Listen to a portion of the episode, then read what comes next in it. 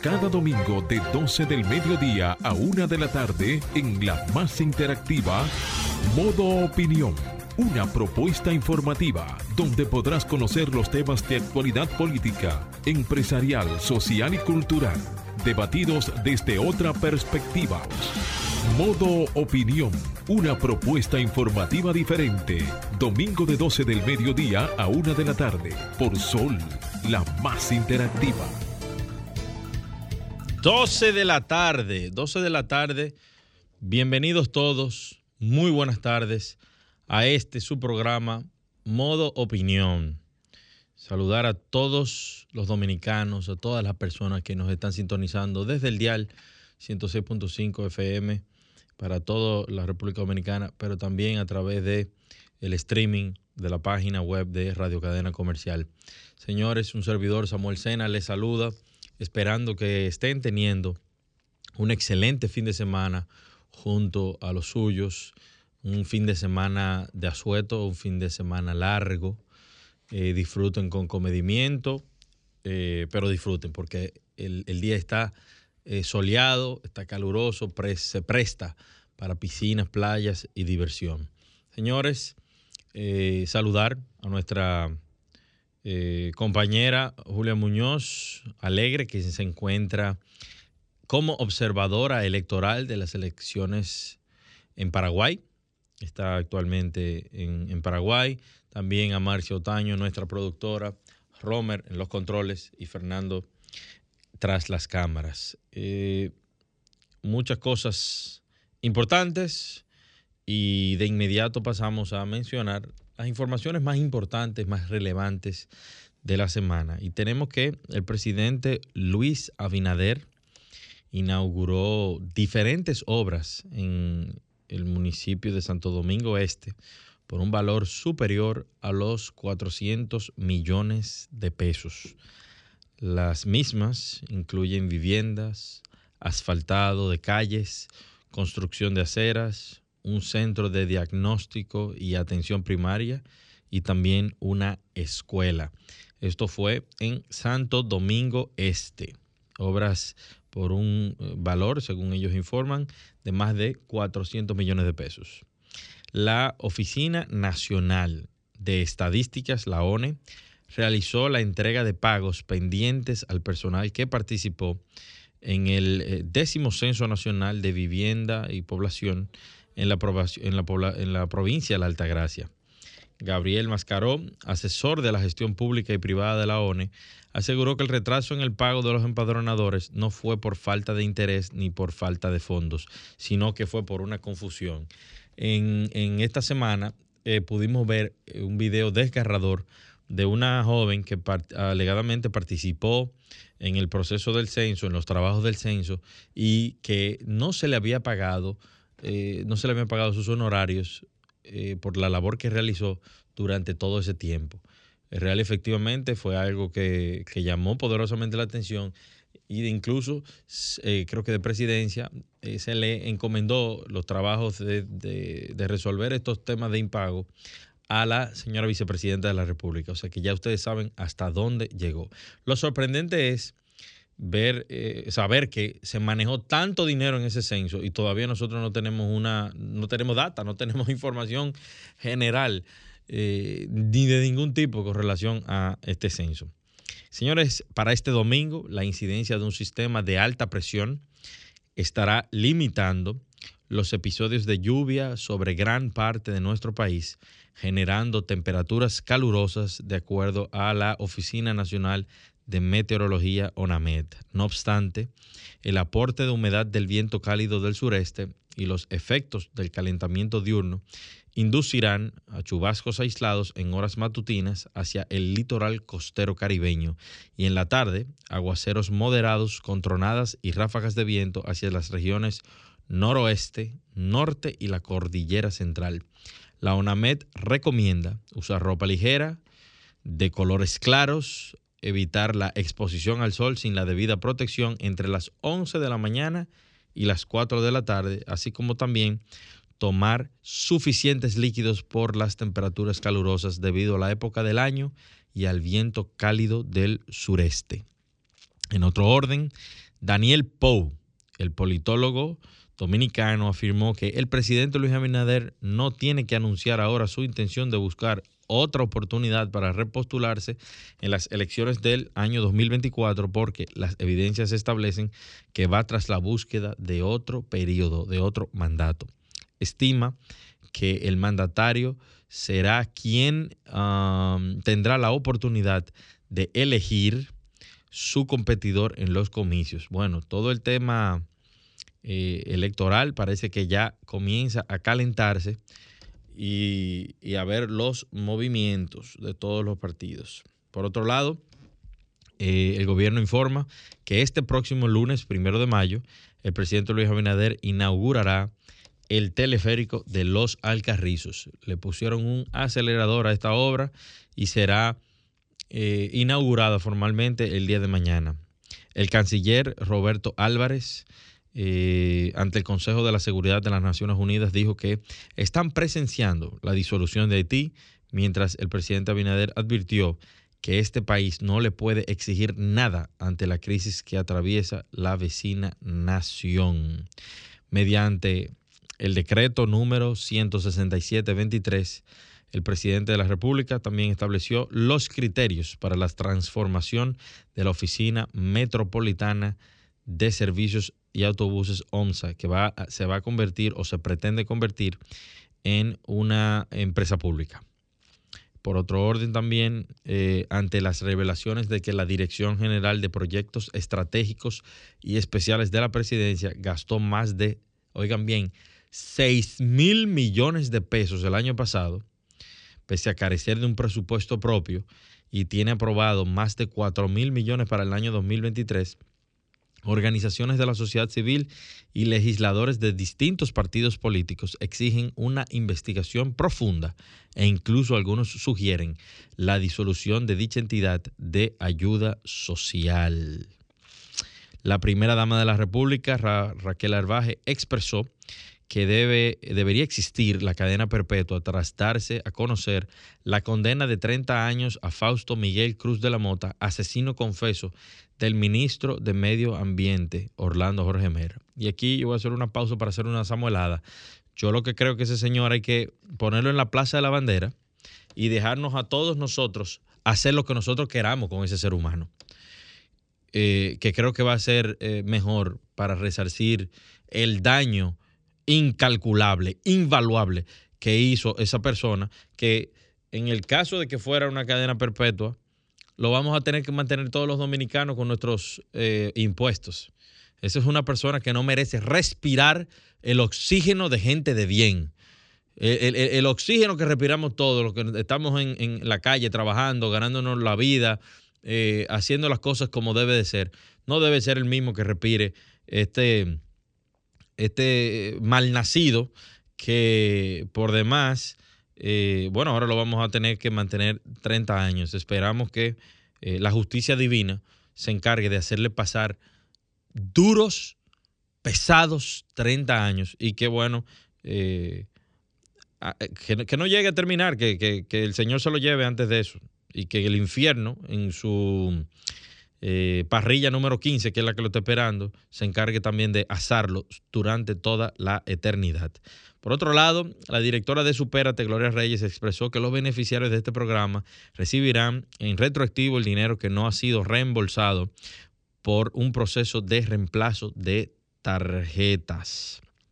Señores, el ministro de Salud Pública, Daniel Rivera, informó que el levantamiento que se realiza en el Hospital Materno Infantil San Lorenzo de los Minas se había visto que la mayoría de las muertes de los recién nacidos estaban vinculadas a condiciones propias de la prematuridad. Sin palabras, frente a um, este caso de la muerte de 34 niños, 34 bebés en la maternidad de los Minas y enterarnos que en el primer trimestre del año no, no, no solamente el, número 34 pesa bastante, sino que 74 niños, 74 familias han perdido un ser querido durante los primeros tres meses y las autoridades mantienen un discurso de eh, condiciones propias de la prematuridad, eh, el director de, eh, o el encargado del Servicio Nacional de Salud, Mario Lama, decía que eso era una, un problema que, que habían heredado de la gestión pasada con una actitud, porque el fondo es lo que dijo, que fue un soberano disparate, una soberana excusa que nosotros no somos estúpidos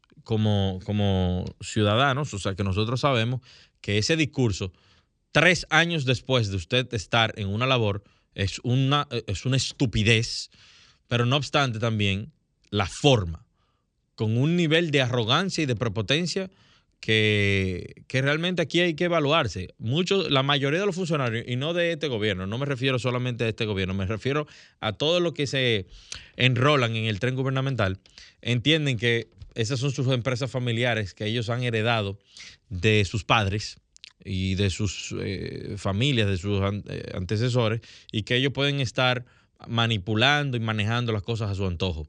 Es una desfachatez saltar con la forma en la que lo dijo y también decir que eso es un tema eh, heredado, heredado del pasado, porque usted ha tenido tres años para hacer lo que tenga que hacer, buscar los recursos que tenga que buscar, porque se han cogido demasiado préstamos para muchísimas cosas que, muchas de ellas no sabemos. Así que eh, mucho ojo ahí.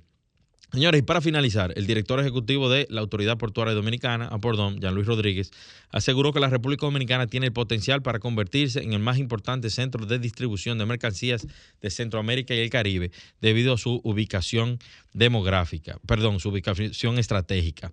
Y debo reconocer aquí públicamente el trabajo que está haciendo Jean Luis Rodríguez desde el fideicomiso de Red Vial. He visto quejas a través de las redes sociales con relación al tema de los tags, al tema del paso rápido. En los países desarrollados, y oigan bien, en los países desarrollados, esa fila no se ve. Eso de que estar pagando 60 pesos en monedita y, hacer largas filas.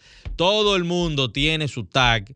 Y de hecho, si usted teniendo el, paso rápido no tiene los recursos en ese momento, ni siquiera el toll el peaje lo detiene, sino que se lo carga a una cuenta y luego se lo debita para no generar tapones, tiempo, combustible. Entonces yo veo aquí que el dominicano se quiere quejar por todo. Aquí hay un grupo de pronada y anti todo, que todas las iniciativas tendentes a convertirnos en una nación desarrollada la critican. Entonces vamos a ponernos de acuerdo y, vamos a, a aclarar las cosas. Compre su tag.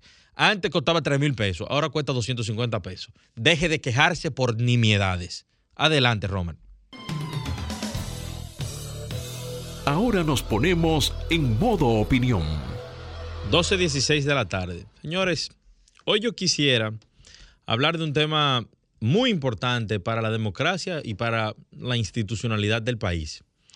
Y es, o son, los debates volvemos a el periodo donde se comienzan a mover los diferentes candidatos, se comienza a sentir la dinamización y la participación de los partidos políticos en las calles, en los medios de comunicación, pero nosotros tenemos que, de alguna manera u otra, hacer que el nivel de nuestros políticos y la participación de nuestros ciudadanos en la toma de decisiones tenga mayor nivel, eh, que el ciudadano esté mejor edificado de a qué va un determinado candidato, cuáles son las propuestas que va a presentar y cuáles son sus capacidades especiales como político, como candidato para ocupar esa determinada eh, posición.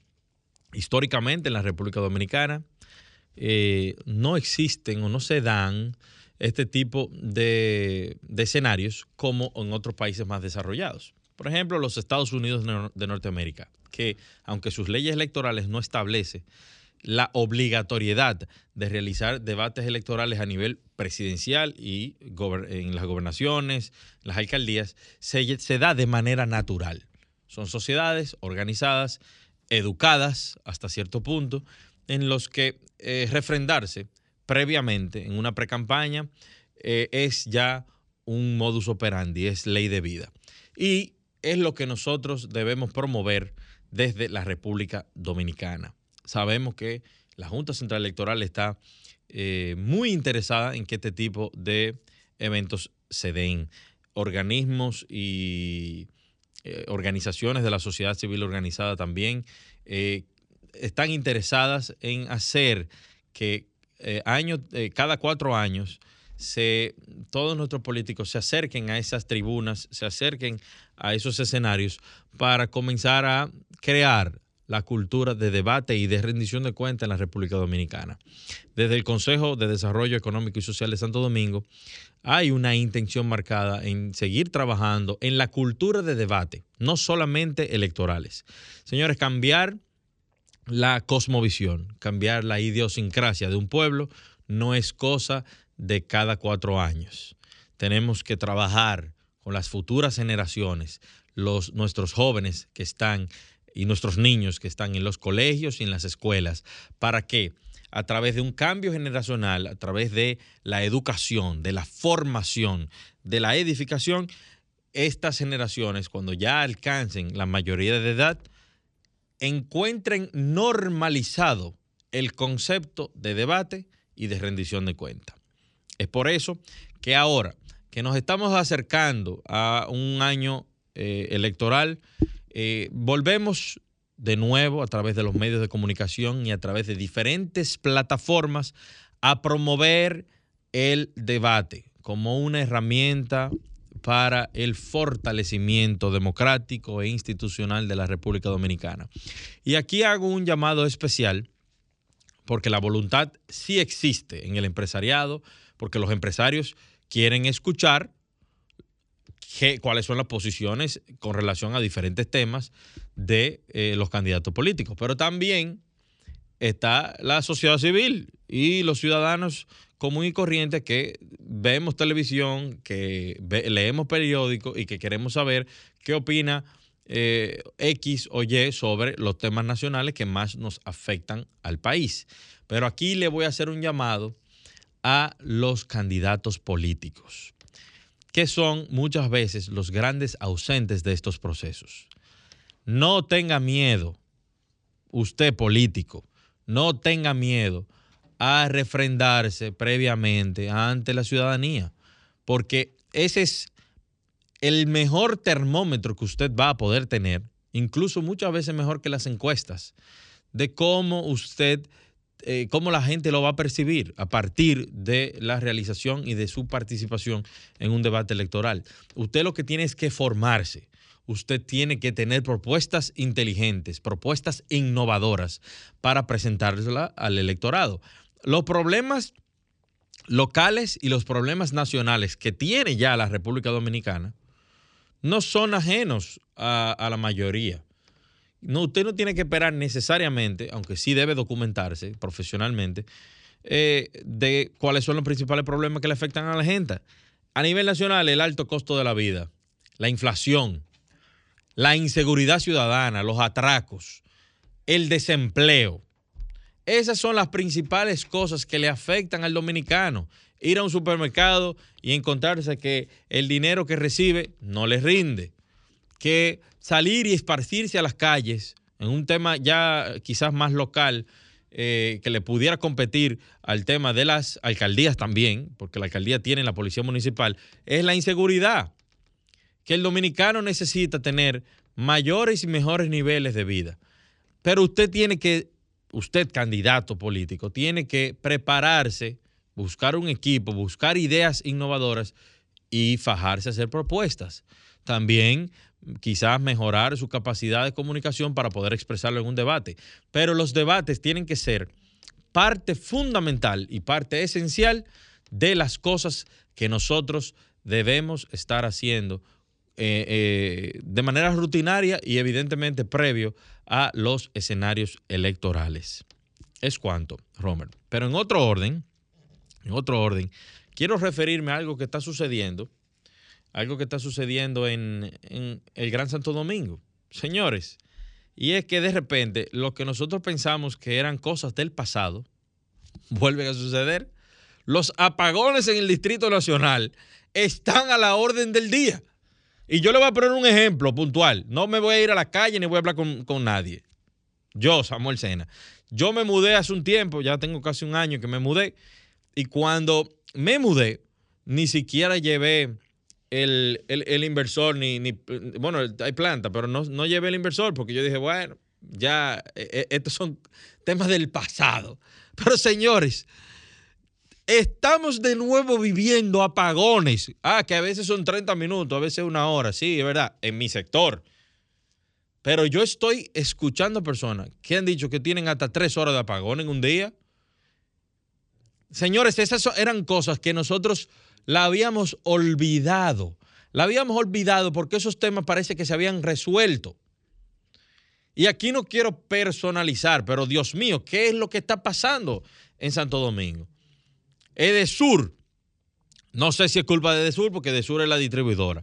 Pero señores, no sé si son los generadores, qué es lo que está pasando, si, si han invertido demasiado en, en, renovables y las renovables no han dado pie con bola. No sé lo que está pasando.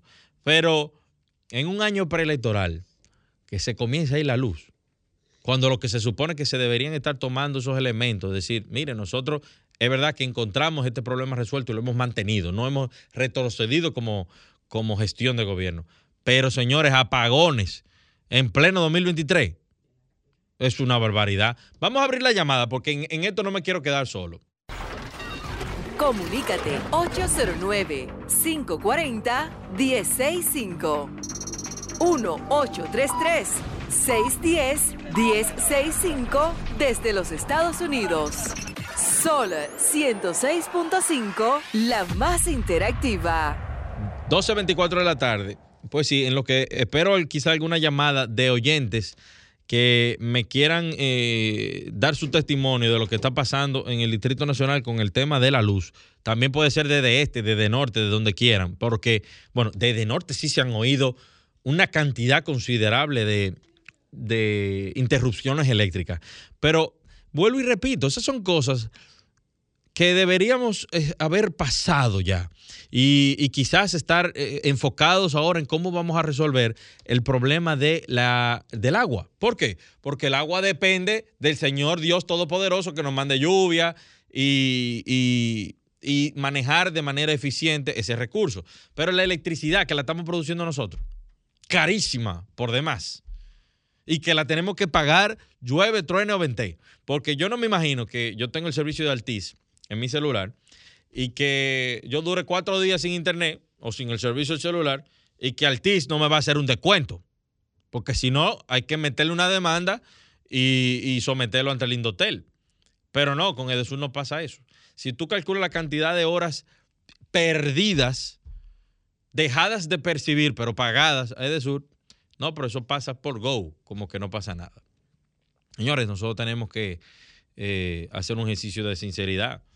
Eh, y, eso que yo estuve refiriéndome anteriormente con el tema de los debates, lleva a un segundo punto, a un segundo, a una segunda gran eh, conquista social que se va a tener en el tiempo. Ustedes me van a entender ahora. Lo que comienza con una generación que aprende a debatir, que se forma, que se edifica, termina en la capacidad de la ciudadanía de poder exigir y de exigir con propiedad.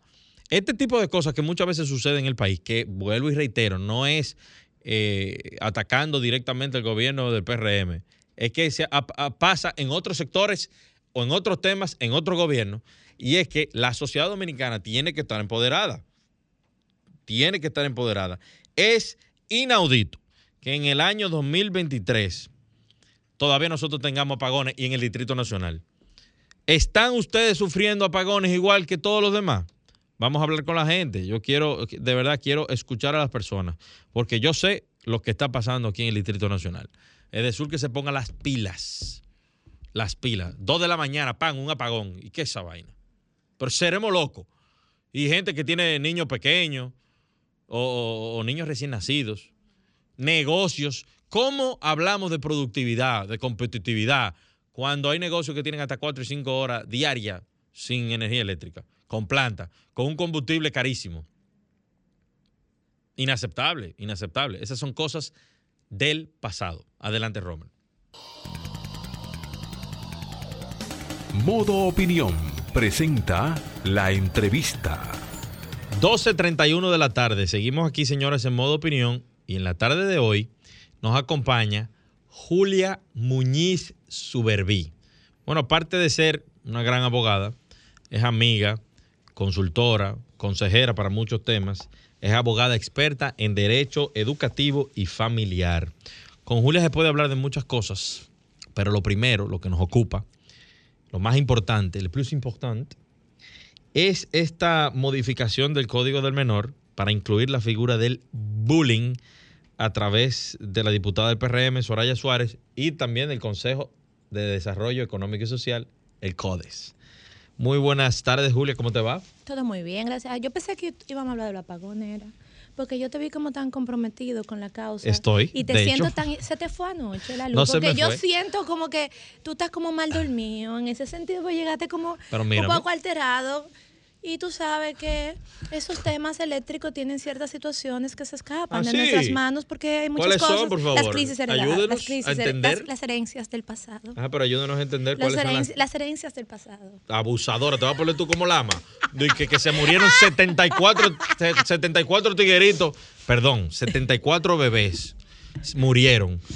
Y dijeron, no, que eso es herencia del pasado, una gestión del pasado. Tres años. Abusador. Así tú, no. Tú hiciste esa interpretación del doctor. El doctor dijo. La interpretación. Veamos Pero a ver el déjame video. acabar, pero yo tengo, yo puedo, se me puede dar mi turno en este espacio. Sí, claro. Él lo que dijo fue, le preguntaron que si era una crisis sanitaria, él dijo, estamos solucionando una herencia sanitaria. Él no dijo que sumaron los, los 372 cuerpos del pasado. Yo analicé así también, después fue que yo lo entendí. Pero vamos a lo que nos acontece, porque hay otros temas que pa- tener. Para poner, para sacar a gente debajo de patana.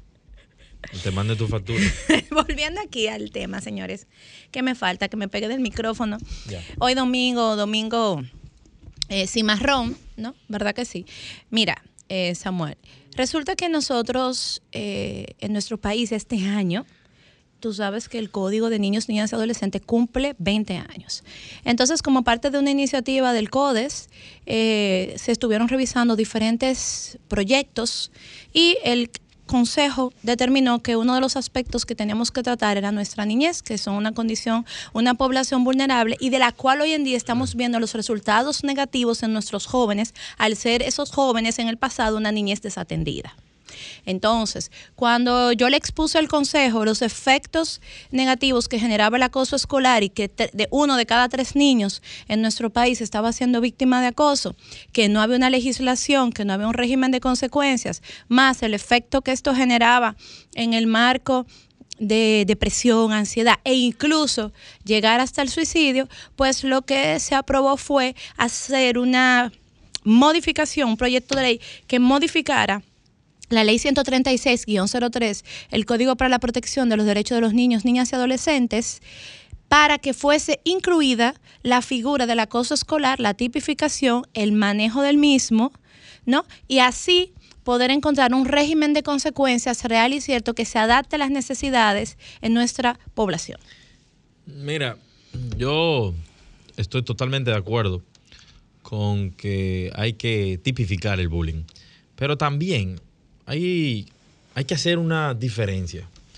Porque tú sabes que hay gente que en su ignorancia entienden que los relajos que se dan entre muchachos son bullying. Ah, que a Funeralito le dijeron, como a mí. Voy a poner mi ejemplo. En el colegio a mí me decían guandul. Y dice, concha, Guandul, ¿por qué? Porque mi cabeza era como chiquita comparada a mi cuerpo. Me regañaba, llegó Guandul. Después, cuando iba creciendo, era brocha. ¿Por qué? Porque yo tenía un oboso y mi papá no me dejaba quitármelo. Y parecía, oye, una brocha de, de pintura popular.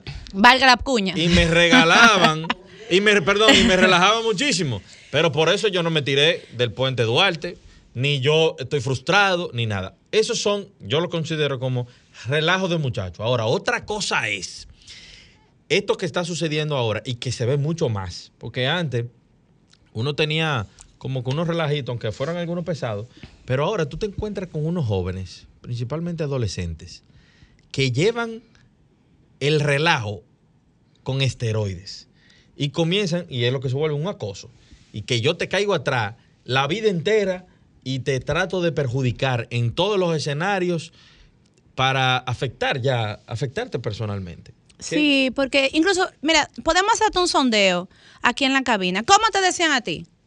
A Marcia. Marcia, ¿cómo te decían, La chiquita? serie le tenía que decir porque Ma- Ma- Marcia se ríe a veces. ¿Cómo te decían así. a ti? Y como Eh. todo, todo el mundo, todo el mundo Claro que sí, porque tenía un mote.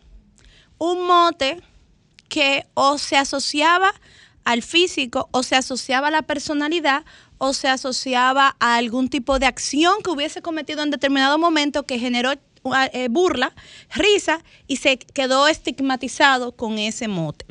¿Qué sucede? En ese momento, en aquellos, vamos a tirar 15 años atrás, más o menos, tú todavía contabas con una estructura familiar robusta, porque eh, todavía no se había dado el 100% de la desvinculación de ambos padres del hogar.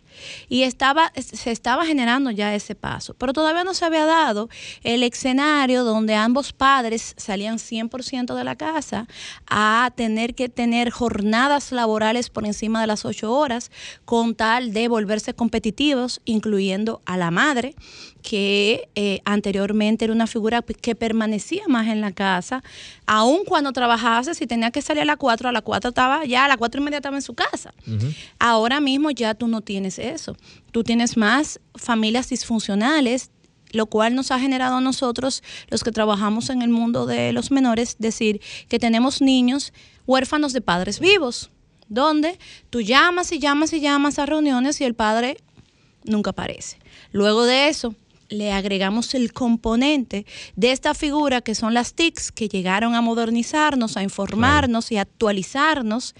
Sin embargo, y a ponerlo bonito, porque las redes sociales, señores, se crearon para tú poder encontrar esos amigos de que tenías tiempo, poder tener, que no tener que ir a buscar el álbum de fotos que se mojó para tú ver dónde están las fotos, poder tener un histórico de esos momentos bellos. MySpace, i5. Exactamente. Y eso se fue, Facebook se fue desvirtuando A lo que es TikTok. a lo que es. Pero TikTok exactamente para el uso que le, le, le quieren dar. Y ahí es donde han encontrado el instrumento para masificar lo que antes era un tema de una molestia. Antes, para llamar a tu casa, es que yo no me quisiera comparar contigo, pues yo creo que te llevo como 10 años. Pero anteriormente, cuando yo estaba en el colegio, para llamar a mi casa, en, en mi época fue que salió la doble línea. Entonces probablemente yo no estaba. O, o tú llamabas y el teléfono estaba ocupado. Entonces tú O ibas se a... llamaba entre eh, 10 de la mañana y 7 de la noche, porque ya después de ahí, era, ah, cuidado, que, que un niño llamando, un muchacho llamando y que la casa ajena. O entre 12 y 2 tampoco se llamaba, porque estaban almorzando. Exactamente, había, habían unos códigos Ajá. sociales que ya tú sabías que no podía pasar, que ahora no hay. Entonces, al tú tener estos instrumentos donde tú puedes tener mayor alcance, se genera este tipo de situaciones. Vamos a ir a una pausa y vamos a continuar con eh, Julia Muñiz Suberví hablando de este tema tan interesante de la niñez. 12.43 de la tarde, seguimos aquí eh, en la entrevista central de la tarde de hoy con Julia Muñiz Suberví, abogada, especialista en temas de la niñez. Julia, antes de irnos a pausa, te referías a que la sociedad ha cambiado mucho y que hace unos 15, 20 años atrás, todavía la figura de la mujer permanecía en el hogar, eh, en la labor de crianza, de supervisión y de seguimiento a los niños. Y la realidad eh, social actual es que la mujer es más competitiva, eh, en muchos casos trabaja incluso más que el hombre, o sea que está mucho más tiempo en la calle. Y bueno, hemos comenzado a ver lo que se le pudiera llamar un proceso degenerativo de la sociedad, porque aquí están los muchachos manga por hombro haciendo lo que da la gana, criado por una trabajadora, una señora de servicio que lo que está viendo novela y pone el muchachito a ver novela. Entonces, ha sido perjudicial la salida de la mujer de su casa y entrar al ámbito laboral para la sociedad en sentido general. El problema ha sido... Cuidado, Willy. El problema Ajá. ha sido la distorsión que se ha generado entre que la mujer, la agenda de que la mujer tenga sus derechos, a una agenda competitiva con la pareja que ha vuelto las relaciones más intolerantes, menos llevaderas y por ende una ruptura de los matrimonios o de las relaciones de pareja que ha llevado a tener más familias disfuncionales. por ende, aterrízame, que me está- por ende, toco, toco, toco. no, es que tengo que explicar, por ende sí ha afectado, porque ha habido una distorsión de la agenda. Las mujeres no contábamos con X derechos. Buscamos estos derechos. Y en la lucha de los derechos nos volvimos competencia del hombre. Y en vez de convertirnos en complementos de pareja, nos pusimos que tú ganas más, que yo gano menos, que quién es que va a dirigir esta casa, que no, que los muchachos son así. Y tú sabes qué? Y yo no le voy a comer de aquello a ningún hombre. ¡Pa! Me separé. Primera causa de divorcios en el mundo, los temas económicos, por encima de las infidelidades. Entonces, no pasa nada más con la agenda de la mujer, también pasa con la agenda LGTBQ, que ahora le agregaron Q. ¿Cómo empieza la agenda? En búsqueda de derechos justos y necesarios como derechos humanos. A pasar entonces a decir que ya los niños hay que enseñarles que no quieran nada, que no saben lo que quieren para que pueden querer de todo. Es una distorsión de lo que se buscaba, que era reivindicar derechos sociales a una explosión de distorsión. Entonces, cuando yo tengo que trabajar, de, en vez de ocho horas, trabajate 14 para irme adelante, en esas otras seis horas estoy descuidando el verdadero valor de mi vida, que son mis hijos. Cuando yo me vuelvo un, un productor de objetos y de darle todo lo que se quiere, porque en el medio eso es lo que ellos ven. Y para que tengan lo que yo no tuve, que es el discurso bandera oficial para yo poder hacer eso, estoy descuidándolos a ellos. Cada vez nuestros niños tienen el autoestima más por el suelo, porque la autoestima no se nace con ella, se construye se construye cada quien a su manera. Yo tuve la bendición y la dicha de que yo me crié con una madre en mi casa. Y cuando yo me exponía una queja, mi mamá no iba al colegio a averiguar qué era lo que había pasado. Mi mamá me decía, el que no te quiera ver que se ponga una funda plástica. Pues tú no pareces hija mía. Yo me llamo Octavia Supervillo y yo así yo no funciono, yo no te entiendo. Mis amigas iban a mi casa a dar quejas si terminaban con un novio. Y mi mamá, decía, ay, pero qué triste tu caso. Por cierto, ¿y a la que se le muere, qué hacen? si una gente no te quiere, tú no puedes creer que no te quiere. Pero esos eran mensajes que venían de una madre que se sentaba una, dos, tres, cuatro, porque eso no se dice un día. entonces con eso tú vas construyendo la autoestima. Y un niño con autoestima baja es más vulnerable a ser víctima de acoso. Y otra cosa muy importante, porque se anda buscando la solución de este problema en el ambiente escolar y no es ahí. Es en la casa que tú preparas a la víctima y en la casa que tú preparas al agresor. No es en otro sitio. ¿Que explota ya? Sí, es verdad. Ayer que explota, ayer que arranca, se se maximiza por las redes sociales pero es en la casa que se genera, o el escenario para ponerlo vulnerable a que esté expuesto a ser la víctima, o que viene de un círculo de violencia donde él es víctima en su casa de violencia y entonces la replica en el ambiente escolar. Entrando de nuevo un poquito al tema del proyecto de ley que modifica el código de niña, niña y adolescentes, la aprobación y entrada en vigor de esta modificación, entonces cambiaría mucho el ecosistema de los colegios y escuelas. Me imagino que desde el Ministerio de Educación se tendrían que comenzar a crear eh, programas, reglamentaciones para tratar este tema de una manera efectiva y no arbitraria. Totalmente, porque es otra cosa, Samuel. Desde que hay un caso de acoso escolar, el papel, los padres de la víctima quieren sangre, quieren que tú cojas al otro muchachito y lo ahorques, lo tiren en la hoguera y lo mates y lo desaparezca del mundo. Y lo primero que tú tienes que entender es que es una situación entre dos menores de edad, donde al otro también hay que garantizarle sus derechos. Entonces, uno de los puntos que se establecen dentro del proyecto de ley es la creación de una red integral de apoyo, donde se pueda garantizar que eso, tanto la víctima como el agresor, ojo, eh, puedan recibir un tipo de apoyo psicológico en acompañamiento, ¿no? Para poder entonces ver los resultados, porque hoy en día nosotros contamos hasta con un solo psicólogo para atenderte 300 muchachos en una Esa Es la realidad. Y también el sistema de la seguridad social no incluye eh, eh, los tratamientos y los medicamentos de psicólogos que son tan necesarios y mucho más como se ha exponenciado después del proceso de pandemia. Samuel, ¿tú sabes que un niño víctima de acoso se puede hasta suicidar? Pero claro que sí, porque se han, se han suicidado muchísimos. Y ahí quiero hacerte una pregunta muy puntual. Mira que yo me refería al caso mío particular, eh, cuando estuve en el colegio. Pero yo siento, y se habla, en, he leído y se habla en diferentes foros internacionales y en redes sociales, de una generación de cristal. Sí. A lo mejor también nosotros, y yo soy nuevo padre, no estamos criando correctamente. Quizás estamos sobreprotegiendo tanto a nuestros niños que cuando salen a ese mundo, que no es eh, bueno, o sea, no es un, un mundo eh, plácido para ellos, se encuentran con que ellos no pueden enfrentar esos obstáculos porque están han sido tan sobreprotegidos que no le permite a ellos defenderse.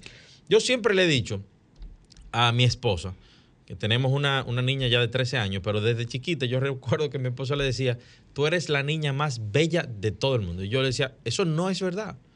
Y yo le decía, no le enseñes eso, porque en la mente y en el gusto de cualquier otra persona, ella no es la más bonita. Y si en su mente ella se codifica para creer lo que le está diciendo la mamá, cuando salga ya alguien, alguien le diga, usted lo que es feísima, se va, se va a tirar del pote de la 17. Totalmente, no va a tener tolerancia. Los padres tenemos que jugar un rol también de no querer ser los mejores amigos de los hijos. Usted tiene que ser padre primero y decirle la verdad a sus hijos en todos los sentidos y, y no sobreprotegerlos, que ellos no tengan la capacidad de defenderse solos en la calle. Bueno, totalmente, pero también yo creo que hay muchos componentes, no solamente desde el, desde el seno del hogar, que han hecho que eso eh, se masifique, ¿no?